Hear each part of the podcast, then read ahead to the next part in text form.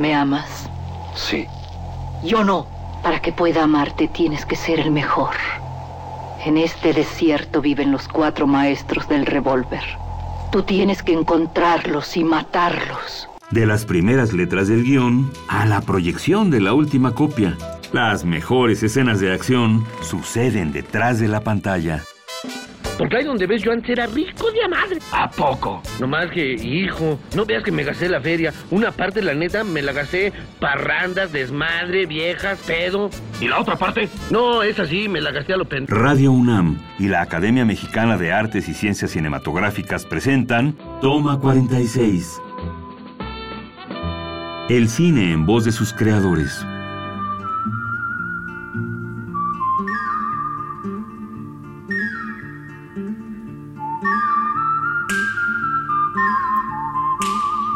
Omar Guzmán, músico, arreglista, compositor, eh, productor. Has trabajado con distintas eh, cantantes como Eugenia León. Es miembro activo de la Academia Mexicana de Artes y Ciencias Cinematográficas y hoy nos acompaña en Toma 46. ¿Qué tal? ¿Cómo estás? ¿Qué tal, Omar? Eh, yo entraría como muy rápido una carrera de 100 metros. Las tres reglas básicas de un compositor musical. las tres reglas básicas. Em, Pasión sería la primera. La segunda sería tener más a, la mano la goma que el lápiz. Y ahí me quedaría. O sea, uno puede escribir mucho, pero es más importante tener la goma a la mano que el lápiz porque hay que, hay que equivocarse y a veces sí hay que borrar y hay que continuar de nuevo, ¿no? Hay que ser muy estrictos, ¿no? Cuéntanos cómo trabajas entonces y cómo usas la goma en tu propio proceso creativo al componer música para películas. Yo me sé, me aprendo los guiones de memoria. Eso, yo sí, la verdad, me aprendo los guiones de memoria y, veo una imagen demasiadas veces. E incluso camino en el cuarto como si estuviera en la sala, en mi estudio, de donde está pasando la imagen y tomo el ritmo, digamos, de las palabras de las secuencias. Hay, hay, digamos, diferentes... A veces puedes hacer una imagen musical muy corta de 15 segundos o de 5 segundos para marcar algo. Y, es interesante porque eh, la música tiene una, una serie de reglas. Digamos, una frase musical es de 8 compases. Tú no puedes hacer una de 7 compases. No existe, ¿no?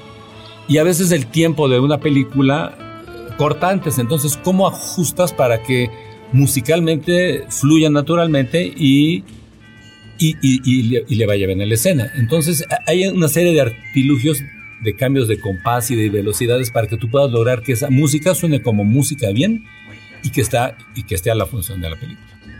¿Qué elementos consideras que debes estar todo el tiempo alimentándote para que no se te seque de alguna forma la creatividad musical? Hay algo importante, digamos, la, la instrumentación que, que utilizo, ¿no? De repente eh, o, eh, o, sea, hay un motivo, digamos, melódico que voy a utilizar durante toda la película. A veces hay motivos, hay algunas películas donde he utilizado un tema y luego lo varío y lo voy variando y, me sirve para, digamos, para eh, enmarcar toda la película constantemente y hay veces que no se utiliza así, de esa manera, ¿no? Depende del, del carácter de la película, de la narrativa.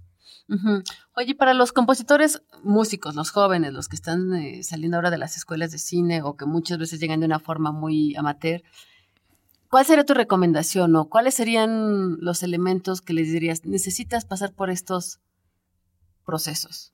Yo creo que algo en primer lugar importante es que tienen que tocar un instrumento bien. Eh, digamos, ahora hay, muchos eh, timbres de lo que le llaman muestreos samples de, computadora, ¿no? Que puedes tú disparar, tú pones un dedo en una tecla y hace una especie de explosión y con acordes y arpegios. O sea, hay una tecnología ahora que mucha gente está utilizando y me parece un poco como gratuito, ¿no? En general, yo creo que instrumentalmente uno tiene que poder resolver una, una imagen, ¿no? ¿no? ¿no? utilizar la electrónica. Ahora se está utilizando mucho la electrónica, ¿no? Y tú con unos con un fagot y digamos un cuarteto de cuerdas o un cello con el arco haciendo un trémolo y una serie de posibilidades con instrumentos puedes lograr estados de ánimo maravillosos para una película, ¿no? Y ahora hay mucha trampa en ese sentido, ¿no? Hay muchos chamacos que ya van a hacer la música y le pican el botoncito ahí y hace cosas así, ¿no? Que suenan muy sofisticadas, ¿no? Y que de alguna manera pueden apoyar la imagen. Pero falta un oficio de compositor de lápiz, pues, y de, y de información orquestal y de tener acercamiento a, lo que es la instrumentación, ¿no?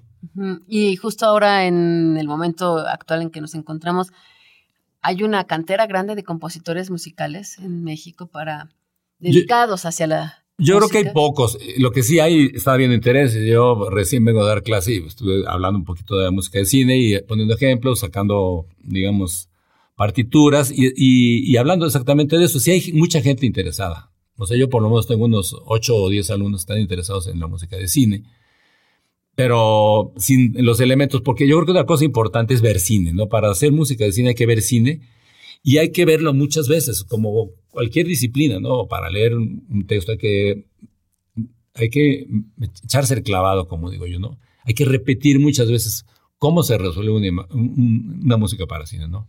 ¿Cómo trabajas con tus alumnos entonces esta cuestión de aprenderle, buscarle las entrañas?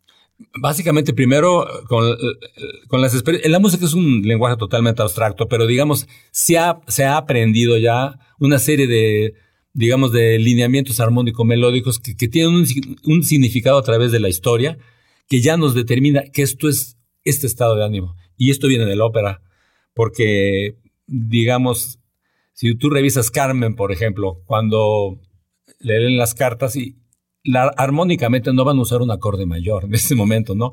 O sea, George Bizet usó un acorde disminuido, que es un acorde que, apoya esa sensación. Y a partir de, la lectura de lo que ha sido la, ópera, y estoy hablando desde Palestrina, Monteverdi, hasta, digamos, los autores como Verdi, todos los, digamos, los italianos, etcétera, ¿no? Eh, ha, habido un aprendizaje de eso que se ha llevado al cine, por supuesto.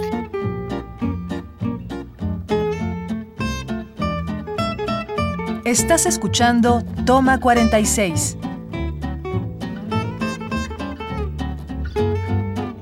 Oye, y a ver, el público normal que va al cine y ve una película de acción o de terror o de comedia, todas ellas tienen música. Sí.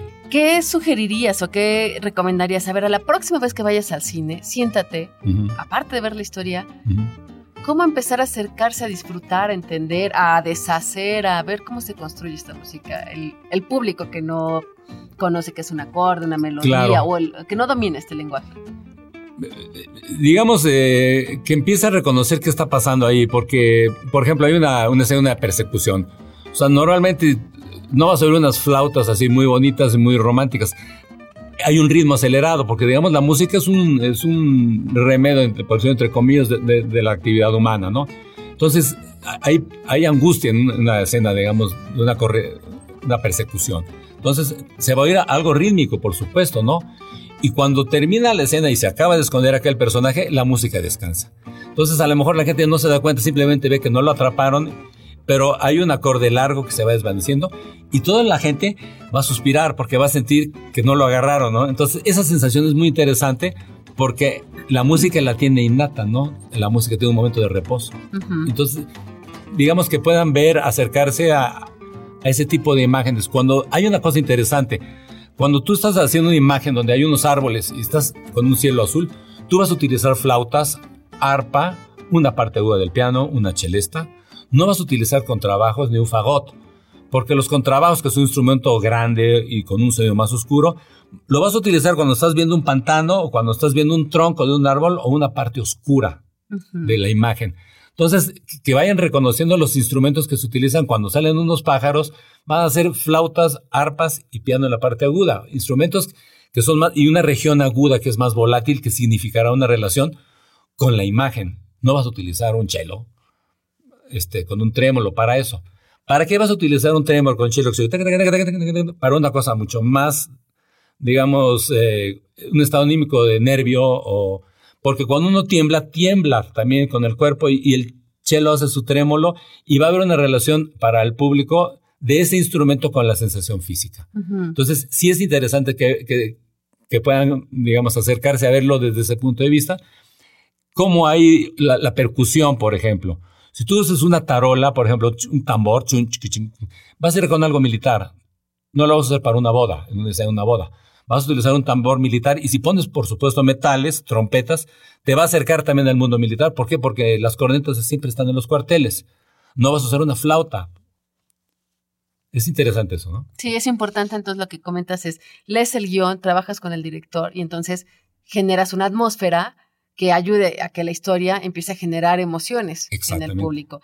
Y lo que es eh, muy interesante es que vas al cine y estás viviendo la emoción y la música te acompaña, pero no te das cuenta cómo te llevó de un punto muy tranquilo a un punto muy álgido y luego te suelta. Sí, e incluso hay, hay muchas escenas que con la pura música ya em, como que te empiezas a poner nervioso de que algo va a pasar, o para bien o para mal. O sea, la música sí cumple ese papel a veces como lo que me decía por ahí un amigo. Dice es que cuando yo era niño veía las películas de terror, pero les bajaba el volumen y no me daban miedo, me daba eso, porque no oía la música. Y le subía el volumen y ya sentía ñañeras, me decía. Y es cierto, o sea, la música, sobre todo en, en el caso de películas, digamos así, con acción o de terror, sí cumple un papel muy fuerte, ¿no? Es, yo creo que sí levanta de una manera tremenda, se, siente diferente, ¿no? Omar, pues para estar cerrando ya, ¿qué es la música para ti? Para mí la música es la reflexión. Es la reflexión de algo abstracto interno que, que, en este caso, hablando de mí, yo tengo. Y es como, otra, es como otro lenguaje con el cual eh, hablo de mi interior pues el cine habla del interior de muchas mentes y utiliza la escritura, utiliza la música, utiliza la actuación. Y bueno, pues un gusto haberte tenido aquí, compartir con ustedes cómo es un poquito la creación de la música, lo importante que es en las películas. Pues muchísimas gracias, ha sido un placer también, gracias. Gracias, hasta luego. Chao.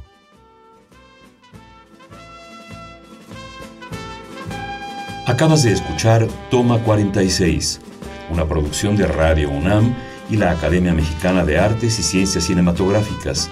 Producción Rodrigo Hernández y Orlando Jacome. Guión Damaris Vera. Operación Miguel Ángel Ferrini.